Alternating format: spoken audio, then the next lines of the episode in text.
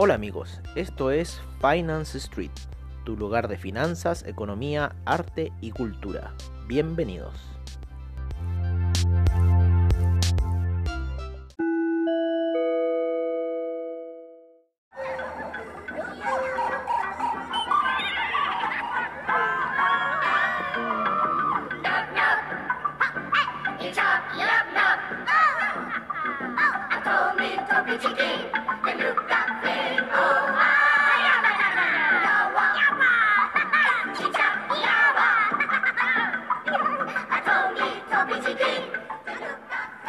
Hola amigos de Finance Street, ¿cómo están?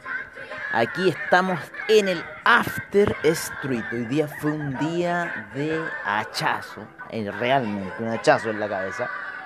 Y eh, no hice el podcast en la mañana, así que bueno, quedaron todos ahí pendientes lo que había pasado. Estuvo muy buena la celebración ahí con, eh, con ¿cómo se llama? Con el con la cabeza ahí de, de comunidad traders, el Tazuli, así que estuvimos ahí tomando eh, el día anterior y yo por lo menos ayer no pude hacer el, hoy día no pude hacer el podcast, así que estuve ahí eh, cierta forma reposando, reposando en lo que se activó, ¿no? Se activó ese buy stop eh, que habíamos puesto en los niveles de 1873 aproximadamente, ha caído durante el día, pero no tanto. Eh, nos salíamos ya de la operación muy buena que hicimos el día de ayer, ese rebote que pillamos ahí a medio camino para el, el oro. Así que ocurrió ahí con también con una forma de buy stop, ¿no es cierto? En los gráficos de 5 minutos y rompió luego que habíamos tratado de dejar un hedge. Lo termina sacando, sin embargo después sale disparado con un buy muy potente. Eh, que nos llevó ayer a cerrarlo ahí como a los niveles de 1871 aproximadamente. Si fue una salida muy buena, fueron en un micro lote, fueron 30 dólares, ¿no es cierto? Eh, de 001, porque estoy ahí operando, así haciéndole la competencia un poco a la gente de Pioneer, que me están viendo ahí el duplicate. Pero imagínense en un lote si fue una jugada, pero bueno. Para la próxima nos saldrá bien, sin embargo ahí ya vemos un poco afinando el ojo de que en realidad ya está tomando una salida alcista. Eh, este año este año le tenemos que siga o sí ganar a los mercados ha estado interesante las salidas del DAX en una hora eh, principalmente alcistas que han tenido no es cierto eh, de lo que se está viendo ahora lo que están todos preocupados y ahí pendientes de qué va a pasar con el Nasdaq luego de ese comienzo que ha tenido en la semana y que lo ha hecho subir aproximadamente unos eh, 600 puntos aproximadamente ha subido el Nasdaq. Así que ha sido pero eh, una explosión no es cierto eh, esta entrega de resultados yo pensando que iban a ser en cierta forma eh, esta entrega de resultados eh, pensé que iba a ser eh, que la gente iba a tomar ganancias, pero principalmente están invirtiendo, así que están apostando a los resultados de las empresas en comparación con los del año pasado, que obviamente que son mucho mejores a los del año pasado, así que la gente está esperando esa oportunidad de comprar eh, las acciones eh, de Netflix, de tecnológicas, del Nasdaq, para eh, tomar ese impulso alcista que viene con el earnings per share. Sin embargo, el earnings per share ayer de... Eh, Netflix no fue tan bueno, pero igual impulsó la acción un 16%. Así que así están un poco las apuestas en el Nasdaq y yo creo que quizá esa toma de ganancia va a venir el próximo mes o vamos a ver en realidad cuál va a ser el desenlace del mercado ahora que ya Biden se encuentra en el poder de Estados Unidos y eh, qué políticas, qué situaciones, cómo va a estar ahí el avance de los activos eh, eh, para lo que es el, el Nasdaq. Eh, en el Dow Jones y en otras zonas, ¿no es cierto? Ya el tema de las aeronáuticas, esas cosas ya están así, oye, terrible lo que pasa en la industria aeronáutica. De repente te dan una promoción, después te la quieren quitar, cobrándote más caro. Oye, no, si están, pero desesperados la gente de la aeronáutica, lo mismo que la gente de la hotelería también está desesperada porque este año tampoco se vislumbra bueno. Eh, así que yo también en el centro de esquí no creo que vaya a ser muy bueno este año. Así que bueno, ahí vamos a ver lo que va a pasar. Por ahora lo que está pasando en el Nasdaq, que se, que se encuentra ya, estuvo ya en niveles históricos nuevamente, eh, cerca en la zona de los 13.400. Llegó 13.422, llegó a tocar el Nasdaq el día de hoy, haciendo un inicio de sesión bastante ilógico, bastante raro. Han estado muy rara la sesión hoy día del Nasdaq, por lo menos lo que es las velas de una hora ahí está ya bastante eh, en cierta forma hubo mucha vibración en 15 minutos, hubo un minuto que se quiso caer, sin embargo después sale con impulso alcista, así que está ahí lateralizando en esta zona aproximadamente de unos 200 puntos, 150 puntos que está el Nasdaq en este minuto moviéndose. Está entre los 0 y los 23.6 del Fibonacci si ponemos el inicio de este en la semana en lo que fue el inicio de semana y lo tiramos hasta el máximo que llega el día de hoy. Así que está lateralizando ahí lo que podemos ver en las gráficas de 15 minutos. En una hora quiere dar un nuevo impulso alcista al parecer. Eh, está, recuerden, alejada la media de 20 periodos de la de 200, así que también podríamos ver alguna caída. Mañana puede ser un día bastante decisivo en el mercado eh, las velas de 4 horas todavía siguen tomando eh, fuerza alcista y eso que tuvimos que poner una media móvil nueva, pusimos una media móvil de 9 ya para poder tener ese quiebre de la tendencia y en realidad poder quizás ejecutar otra acción porque la, la media de 20 periodos se encuentra bastante alejada en este minuto de lo que está el el Nasdaq, por lo menos en las gráficas de 4 horas. Entonces eso ya es un factor bastante importante. ¿Está en una zona de vendedores? Sí, porque ya está ahí en la cima, ¿no es cierto? En el límite de esa línea de tendencia, ese canal de tendencia que está siguiendo el Nasdaq. Entonces estamos bastante ahí preocupados y viendo qué situación pudiese tomar el mercado eh, durante el día. El Russell 2000 hoy día fue un día de bajón al inicio de sesión y no ha querido remontar luego que estuvo ahí cerca de la zona de los 2167, cayó hoy día 30 puntitos. Eh, y estuvo muy violento. Yo en un minuto pensé que iba a empezar un sell-off bastante fuerte, sin embargo no fue así. El Dow Jones también queriendo dar las mismas señales, el SIP más o menos eh, ahí respaldando un poco las acciones del Nasdaq. Así que se encuentran ahí el, el SIP y el Nasdaq bastante laterales. El Russell 2000 queriendo caer y lo más probable es que pueda ir a buscar la media de 200 en gráficos de una hora. El Dow Jones podría ir a buscar la media de 200 también en gráficos de una hora. Así que hay que estar atentos con esa situación de venta que se pudiese generar. En el DAX eh, hoy día rebota en la media de 50 periodos y empieza a tomar un ligero camino alcista. El índice español no soportó la media de 200, eh, la hizo como resistencia y empezó nuevas caídas. Ya el índice español en 8110 se encuentra eh, este índice por ahora. Quiere, quiere, subir, hizo la última vela ahí como queriendo subir, desgaste en una hora, podría ir a buscar situaciones alcistas, pero ha habido una gran caída en el índice español en estos últimos días. El oro está ahí peleando con... Eh, la media de 200 al parecer la está tomando como impulso alcista. La media de 20 periodos viene apoyando la gráfica en gráficos de 4 horas. La plata también va subiendo. Hay una situación importante aquí de resistencia que si rompe, la vamos a decir inmediatamente. Yo creo que si rompe la plata, así que ojo con eso, buy stop, ¿no es cierto? La plata, si rompe la zona de los 26.12 26-12 para La Plata. Yo creo que va a salir con un impulso alcista bastante importante este instrumento. Así que lo vamos a marcar ahí. 26009, esa es la zona, 26-12. Así que hay que estar alerta un poco a este movimiento de La Plata que se podría generar aquí un buy stop y podría generar La Plata algún impulso alcista. Así que hay que estar ojo con esta movida que nos podría dar La Plata. Así que voy a ver acá de repente pongo algún eh, stop vale en la zona de los 29 que estábamos hablando. Está ahí puesto nuestro buy stop. Así que ahora es cosa de esperar. Lo voy a subir un poquito lo voy a subir un poquito el buy stop. Un poquito arriba del 26009 les digo inmediatamente en dónde quedó nuestro buy stop para la plata quedó en 26,13 en este minuto nuestro buy stop para la plata.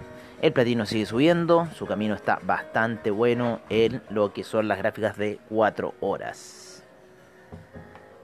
¿Qué más? ¿Qué más? ¿Qué más? ¿Qué más? Veamos, veamos cómo va el cobre, veamos cómo va el cobre, porque había unas operaciones en el cobre. El cobre todavía está ahí, nosotros todavía estamos con esa operación de cobre. Vamos a ver cómo está, porque la tenemos en otra cuenta. Vale, tit, login account, trade account. Y nos vamos a esta otra cuentita. Vale, ahí sale. Ahí entra a la otra cuenta. Está medio lento el computador hoy día. Ahí, ahí entró a la otra cuenta. Todavía ahí el cobre sigue tratando de pegar el que se cayó el petróleo. A ver. No, está ahí lateralizando el petróleo. Bueno, no sé cuál es la historia del petróleo. Hoy día habían inventarios de petróleo. Mañana son los. No, ayer hubo inventarios de petróleo y mañana son los inventarios oficiales. Los tiraron para el día viernes. Así que algo van a hacer esos movimientos raros que tiene el petróleo. Así que algo van a hacer en el petróleo. Hay que tener ahí un ojo. El cobre, por ahora, nuestro, eh, nuestro loss está bastante abajo. Está en la media de 200 recién. En los gráficos de 4 horas y eh, va positiva la operación, va positiva, pero está oscilando todo el rato. Así que está bien, para dejar una operación así, no está mal para el cobre, ¿vale? Así que va bastante bien, yo creo, esta operación de cobre que estamos. Eh, y yendo a buscar los niveles de 7, a ver si la, eh, del 3,7, a ver si termina en esa situación, en 3,7, está en 3,63 son apenas eh, unos 7 centavos más. Vamos, cobre, que tú puedes ganar 7 centavos durante la noche. Así que esperemos que hagan algo los chinos, alguna cosa, y podríamos saber cuál va a ser el desenlace de nuestra operación de cobre que tenemos hasta este minuto abierta. Y como les decimos, con un stop loss que se encuentra en la media de 200 periodos en gráficos de 4 horas. Ahí para parar la operación. Está bastante interesante la operación de micro lote para el. Eh, para el cobre. Así vamos a sacar un poco de cosas aquí y recuerden esa operación de buy stop que tenemos para la plata. Así que vamos ahí un poco viendo la situación. Hoy día el café como estuvo, ahí bastante lateral, no hubo mucho movimiento, el dólar peso partió bajo la media de 200 en gráficos de 30 minutos. Y lo más probable, lo más probable que mañana siga el impulso bajista, hay una figura de hombro cabeza a hombro en 30 minutos que en cierta forma fue el gatillante ayer de esa sell-off que tuvo el eh, dólar peso, así que vamos a ver si es que la va a estar acá en los niveles de recompra o qué, vamos a ponerlo en una hora para saber más información de esta situación. Sin embargo, en una hora nos demuestra que la media de 200 periodos ha sido una gran resistencia para el eh, dólar peso eh, eh, chileno. ¿Vale? Así que está cayendo y lo más probable es que quizás pueda volver a la zona de 600. Así que, porque hay un cruce de medias móviles y yo creo que sí, el cobre está muy fuerte, nos está dando mucha espalda.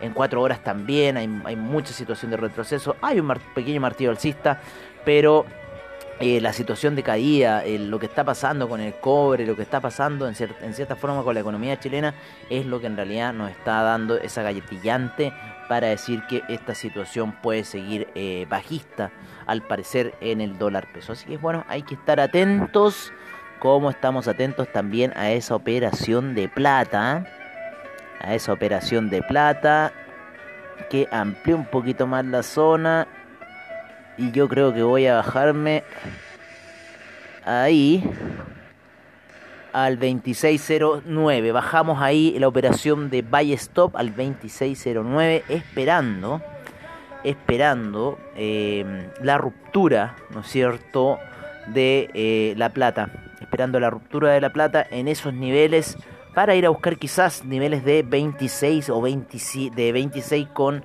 94 o de 27 con 44. Así que podría ser un impulso bastante bueno el que tomara la plata. Yo creo unos 2 dólares podría ir a buscar fácilmente y quizás terminar la semana en los 26 con 90. Así que nos estamos arriesgando bastante aquí en esta operación buy stop para la plata.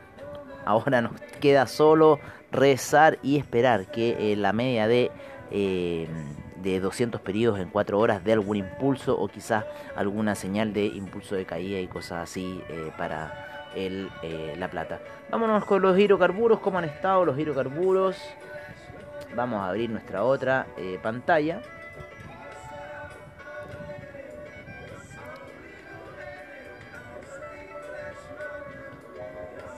En nuestra otra pantalla podemos ver ahí a la gasolina, ¿no es cierto? Al petróleo para calefacción, al gas natural, ¿no? Y ponemos también al crude oil, los cuales, como les digo, se encuentran muy laterales en gráficos de 4 horas. Eh, puede que haya un retroceso de estos. En 4 horas el gas parece que está ahí apoyándose un poco porque las gráficas diarias quiere apoyarse en la media de 200 periodos ahí como un soporte para quizás tomar un camino alcista. Pero lo que sido 4 horas ha habido retroceso y se está dando quizás una pequeña situación de alza para... Eh, para el gas natural. Así que bueno, vamos a ver qué va a pasar y vamos a ver cuál va a ser la situación para este índice. El CAC, se nos olvidó revisar el CAC, el CAC hoy día estuvo a la baja, está en la zona de los 5.594, terminó cerrando. Un bonito cierre el que fue sorpresa ayer fue el China 50. El China 50 tuvo una operación muy volátil al inicio que lo llevó hasta niveles de 18.779. Así que los que estuvieron comprados en China 50, felicitaciones porque fue una muy buena jugada, duró bastante rato. Terminó a eso recién de las 5 de la mañana de la plataforma, 6 de la mañana de la plataforma, que menos 3 horas esos son como las 3 de la mañana acá, así que son de estas son jugadas de trasnoche que nos da el mercado, el mercado chino se mueve de esta forma, no pesca para nada lo que sea el Nasdaq, ellos viven su mundo y es así lo que ocurre al otro lado del planeta. Nosotros estamos aquí demasiado eh, europeizados y, norteamericanizados eh, y en realidad no vemos las situaciones. Oye, nos vamos a ir el dólar index, quiero que abran para, para poder iniciar una operación en dólar index que los chicos de eh, los chicos de cómo se llama de eh, de DupliTrade están apostando a la a la a la baja del euro cuando ya cayó yo creo que ya ya llegó a sus niveles bajos el euro y, están apostando a esa situación entonces, ¿qué pasa? Que el euro no está cayendo, que el euro está subiendo, porque el oro también está subiendo, así que yo creo que mi apuesta eh, sería en contra de ellos, ¿no? E ir a buscar esa venta del dólar index. ¿Mm? Esa sería como una forma de hedgear en, cierto aspecto. Cuando tenemos venta en el eh, euro, deberíamos generar, y, nos va mal, ¿no es cierto? Deberíamos generar una venta en el dólar index para poder hedgear, ¿vale? Eh, eso un poco, porque el dólar index y el euro se comportan inversamente proporcionales, más que nada por eso. Entonces la acción lógica es que si uno pone un sell en una operación de euro y va mal, o sea, está yendo alcista, lo correcto sería poner la operación sell en el dólar index porque es el dólar index en cierta forma lo que también está eh, apuntando a esta apreciación del euro. Esas son un poco las técnicas que se ocupan. Así que bueno, todavía le queda mucho caída al dólar index, esos niveles de 73 que tuvo allá por el 2012, 2011, así que todavía falta, pero es posible. Yo creo que el dólar index se va a depreciar con toda la deuda que piensan generar. El franco suizo, como está cayendo, ¿no es cierto? Hay un hombro, cabeza a hombro en el franco suizo. Yo creo que la venta va a seguir si eh, la apreciación del oro va a seguir. Oye, el mercado que estaba ahí, el mercado que estaba ahí es el criptomercado. El criptomercado se ha pegado un desplomazo más o menos que nadie ha dicho nada. Pero ya desde ayer se ha caído 6 mil dólares el Bitcoin. Está a niveles de 30 mil. La vela mensual está del terror, del terror. Eh, un martillo así ultra bajista, pero yo creo que el próximo mes podría tener una, una, subida. Pero si bien en la gráfica mensual el día de hoy van a ver un martillo bajista, pero del terror en el Bitcoin, muy alejado de la media de 20 periodos, muy, muy, muy alejado.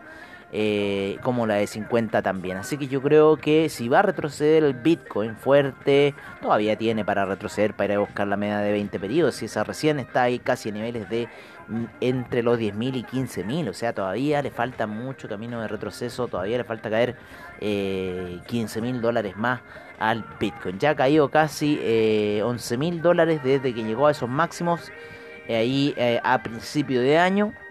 Así que imaginen cómo está ese mercado. Así que la, oportunidad de retroceso está, yo creo. Eh, posiblemente podríamos ver de aquí a final de año un Bitcoin que vaya a buscar la media de 50 periodos, así que el encuentro podría ser a niveles de eh, 15.000 por ahí, 12.000 y algo, 13.000. Así que todavía queda mucho retroceso para el Bitcoin. Recuerden que estas son gráficas, estas son situaciones que se repiten, que ya la han analizado muchas veces. Y bueno, está en retroceso el Bitcoin, está en retroceso el Ethereum. Eh, las operaciones de eh, Tether se han disparado, ¿no? El volumen de Tether se ha disparado, todo ese mercado ha estado creciendo bastante. Así que eso es lo que estamos viendo por ahora en lo que es criptomercado. Vale, me estoy yendo a mi portafolio y estoy viendo todo en rojo, toda la caída, Ripple, Cardano, el Litecoin también, el Bitcoin Cash está cayendo. El Chainlink se está firmando ahí de su hombro cabeza a hombro, pero ya lo va a romper y va a buscar niveles bajos. Recuerden comprar Chainlink cuando caiga, sí está bastante bueno. El Binance Coin también cayendo, Stellar también, todas cayendo. Bitcoin SB, Leos, el Monero, todas depreciándose, pero de una forma, amigos, tomando ganancias como loco en el criptomercado. El Dash, como se está cayendo. El Bitcoin Bowl, hasta el Bitcoin Bowl, pobrecito, se sigue cayendo a niveles de 60. Así que está toda una caída muy fuerte en lo que es criptomercado. Eh, principalmente porque papá, papá, papá Bitcoin, ¿no es cierto?, ha perdido volumen. Las transacciones de Tether están en los 97 mil millones, así que está de locos el mercado del criptomercado. Y como les digo, esa vela mensual está del terror haciendo un martillo bajista. Así que bueno, los que empezaron esas ventas ahí en esos niveles máximos, ¿no es cierto? Ahí eh, por el 7 de enero, ¿no? Eh, felicitaciones porque ya han, han, tenido bastante. Esa caída que tuvo también fuerte fue un aviso ¿no? de estas situaciones que están ahí. Ahora está apoyado ahí en la media 200, podría ir a buscar quizás nuevos, nuevos niveles alcistas, eh, pero eh, hay una gran fuerza pujante a la baja. Yo creo que durante el año va a ser así para el Bitcoin. Así se comporta, así son los resultados que hay. Oye, eh, bueno, eso sería todo por ahora em, en, el After Street de Finance Street, que ahora ya estamos asociados ahí con la comunidad traders. Así que vamos a empezar a publicar nuestros podcasts en comunidad traders eh, y bueno, darles ahí duro eh, a, los podcasts de, de Finance Street que están ahí ya con el alero de comunidad traders. Así que estamos ahí eh, publicando información como siempre para ustedes. Bueno amigos, eso ha sido todo por ahora. Nos estaremos viendo ya mañana en Mercado Zone Street y para saber cómo ha estado el mercado durante la noche, que yo creo que ya mañana quizás hay que ver ahí el, el, el Nasdaq, lo que puede suceder, si es que va a haber ese retroceso del canal ascendente que está eh, o qué situación va a ser Por ahora el oro tiene pinta de seguir subiendo durante la noche, así que yo creo que démosles un pequeño espaldarazo al orito. Un abrazo amigos y nos estaremos viendo prontamente en otra nueva edición de Los Mercados en Finance Street. Un abrazo y nos vemos mañana.